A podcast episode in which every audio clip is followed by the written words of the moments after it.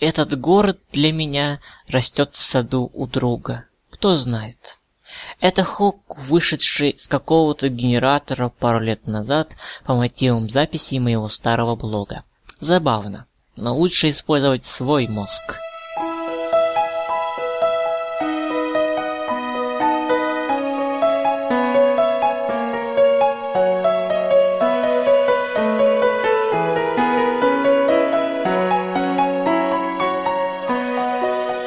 Привет всем подслушателям! У микрофона Сергей Варенцов.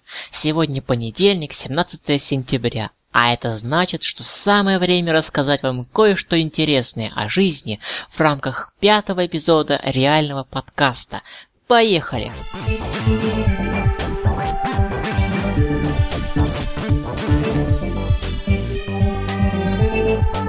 Сегодня годовщина одного события, малозначительного, но примечательного. Хотя нет, не сегодня, а вчера было. Но по большому счету это не так уж и важно. Ах да, забыл предупредить, сейчас будет воспоминание о никому не интересном прошлом мало кому известного человека. Не волнуйтесь, это небольшое лирическое отступление окунусь в историю. Итак, 16 сентября 2009 года, поселок Стрикино. Тот день был объявлен Днем Здоровья, и как следствие весь курс выехал из города на соревнования. Стоп, что за погружение? Вот так-то лучше. Соревнования прошли успешно, но не для нашей группы. Я с компанией однокурсников сходил на озеро, поснимал материал, а в это время готовили шашлычки. Над нами часто низко пролетали самолеты, так как недалеко находился аэропорт. Видимо, они шли на посадку, потому что я видел их выпущенные шасси. Меня не интересовали соревнования, проводимые среди групп. Да, по-моему, кроме самих участников, они мало кого волновали. Наша группа оказалась очень неорганизованной по сравнению с другими.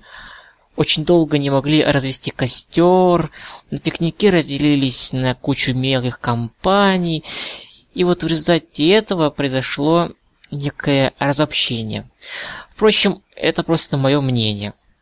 Когда стало понятно, что шашлычков не дождемся, кто-то предложил сходить на озеро. В результате откликнулись пять человек, в том числе и я. На озере был явно организован аттракцион. Там выстроилась очередь покататься на катере. Я, к сожалению, отказался от этой возможности, потому что был одет немного не по случаю. С возвышенности было отчетливо видно, как катер режет водную гладь, летя по бескрайнему озеру. Эх, жаль, что фото-видео не, не сохранились. Я искренне порадовался тому, что оставил свою груженную сумку на месте сбора, потому что иначе бы эта прогулка превратилась бы в сущий ад. Я бы вообще не брал с собой столько вещей, если бы меня предупредили, что они не потребуются. После соревнований, когда все начали разъезжаться, человек 15, в том числе и я, решили поехать на шашлычки в другое место. Но о спорах при его выборе и о конечном решении умолчу.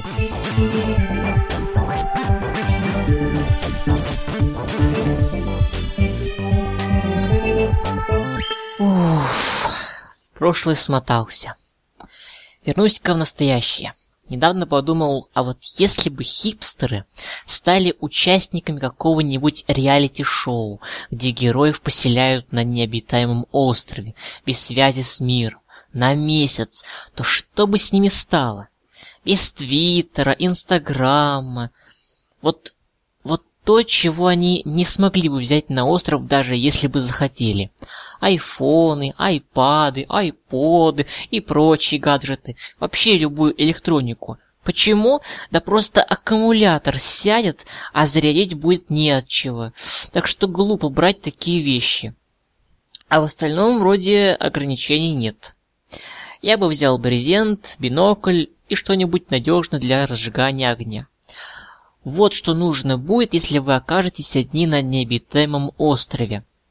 Ну, во-первых, развести огонь, во-вторых, осмотреться, в-третьих, найти пищу и пресную воду, и в-четвертых, наверное, самое главное, защититься от внешней среды. В многочисленных опросах на эту тему респонденты предлагали самые разные варианты, среди которых было полно электроприборов. Наивные. На острове нет розеток, если что. И не спрашивайте, кто и когда проводил эти опросы. Не знаю, просто где-то мелькала информация.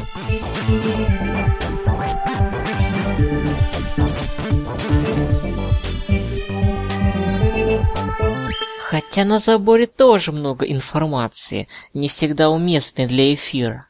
А поверить человек может во все что угодно, даже в паранормальные явления. Не отрицаю существование различной нечисти, но с таковой не сталкивался, к счастью. Существование вампиров и оборотней уже давно объяснено наукой. Все это вина генетических заболеваний. Причем это не сказочные монстры, а нормальные люди, просто пораженные наследственной болезнью. Существование призраков наукой не, не доказано, но и не опровержено. Вообще, все древние мифы о сиренах, горгульях, вампирах, медузе не более чем недостаточный уровень развития науки. В средние века и затмение считали гневом богов. А ведь все можно объяснить с научной точки зрения. Как правило, это оптические обманы зрения, природные явления, действия вирусов и бактерий, которые были просто не неведомы в прошлом. НЛО это вообще отдельная тема. Часто за корабли пришельцев принимают простые аэростаты, огни самолетов, блуждающие огни. Но это в тумане при включенном ближнем свете автомобиля вроде. Также издавна проводится множество мистификаций. Особенно популярным было это дело на рубеже XIX и XX веков, когда фотография только появилась. Люди доверяли изображениям на фото, а умельцы смекнули, что на пленке можно нарисовать что угодно. Методик было много, но со временем публика становилась все более искушенной. А теперь вообще никто не поверит в правдивость фотографии без доказательств того, что она не была отредактирована.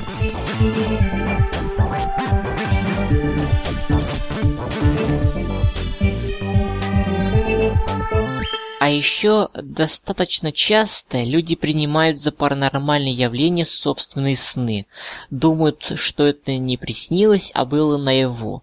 На самом же деле это был просто сон. Всем снятся сны, без исключения, просто некоторые их не помнят. Так вот, откуда же они берутся? Итак, мозг запоминает события, произошедшие за день, сохраняет их в виде образов, сводит с образами прошлого и добавляет одну важную деталь – тайные мечты, фантазии и желания. Иными словами, сны нам помогают познать то, чего бы могло случиться, повернись к нам судьба другим боком. В связи с этим возникает резонный вопрос. А откуда же тогда берутся ночные кошмары?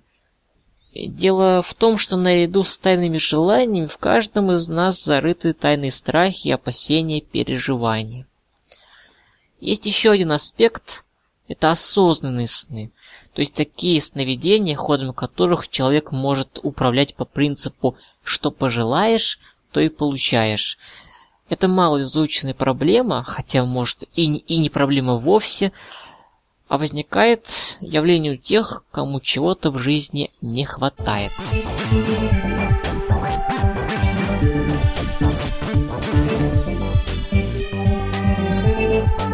Мне вот много чего не хватает, например, хорошей акустики.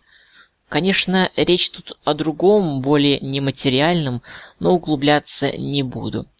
Раз уж упомянул про акустику, скажу пару слов про старый добрый MP3.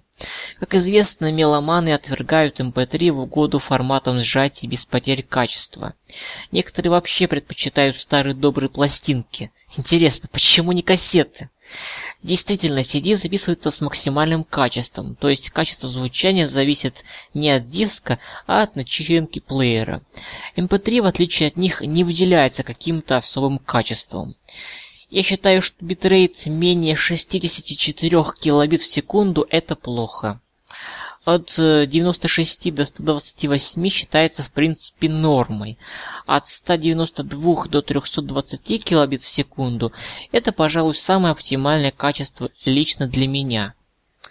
Кроме того, битрейт может быть переменным. Но мне кажется, что треки с переменным битрейтом звучат чуть хуже, чем с постоянным. Хотя размер файла меньше. Чем ниже битрейт, тем бесполезнее сабвуфер и эквалайзер. Это факт. Поднимать басы в случае, если битрейт ниже 128, бессмысленно. Их же просто нет. Зато просто необходимо поднять уровень средних частот. Чем ниже битрейт, тем ниже громкость звучания. А значит, надо делать громче и громче. Вот почему одни песни звучат тише других. А отсюда и необходимость в нормализации звука. Зато чем выше битрейт, тем больше нагрузка на процессор и больше размер файла. Правда, какое это имеет значение в наше время? Пф, никакого. Вот только одно мне непонятно. Все плееры поддерживают частоту дискретизации 48 кГц. Так почему же диски записывают частотой 44,1 кГц, а? Вот непонятно. Да уж, вот так пара слов. А с MP3 все все-таки надо считаться. Этот формат вполне хороший. При приятно же послушать те же подкасты в своем плеере, например, в дороге, в метро, например.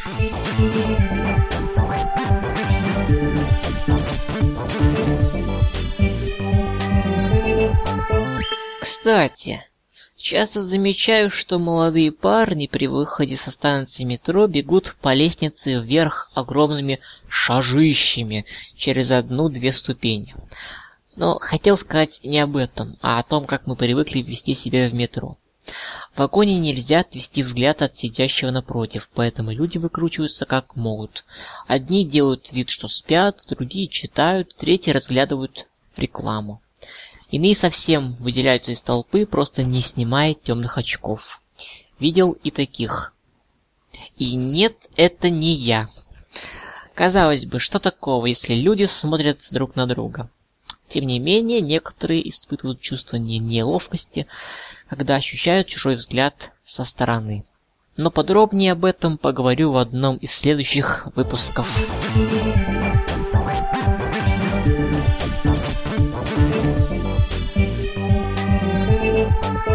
Больше улыбайтесь, поменьше стесняйтесь в этот погожий осенний день, хотя для кого-то дождливый и мрачный, но неважно, Радуемся, что еще не зима. Подписывайтесь на новые выпуски, оставляйте комментарии, они очень важны. Делитесь с друзьями. У микрофона был Сергей Варенцов. Всем пока!